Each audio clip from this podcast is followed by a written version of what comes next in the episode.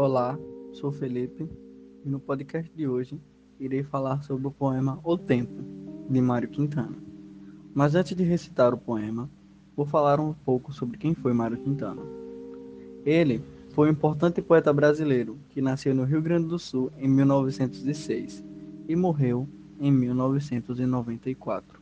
Ele conquistou o amor do público com as suas composições curtas e cheias de sabedoria. Agora vou recitar o poema. O tempo.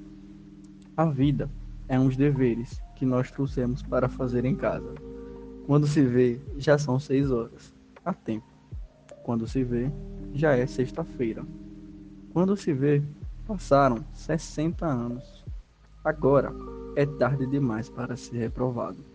E se me dessem um dia, uma outra oportunidade, eu nem olhava o relógio seguia sempre em frente, iria jogando pelo caminho a casca dourada e inútil das horas.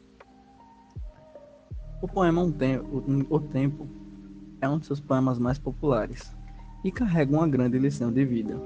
Muitas vezes vamos adiando aquilo que queremos ou precisamos fazer, porque achamos que depois teremos mais disponibilidade.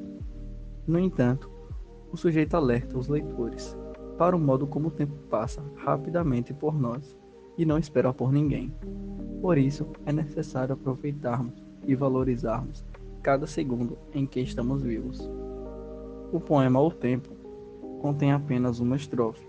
Como dito antes, o poeta gosta de fazer composições curtas e cheias de sabedoria, ou seja, um significado muito forte em suas, em suas palavras tem apenas uma estrofe e é composta por dez versos. Outros poemas criados por ele são A Rua dos Cataventos, criada em 1940, Canções, criadas em 1945, e Sapato Florido, criado em 1947.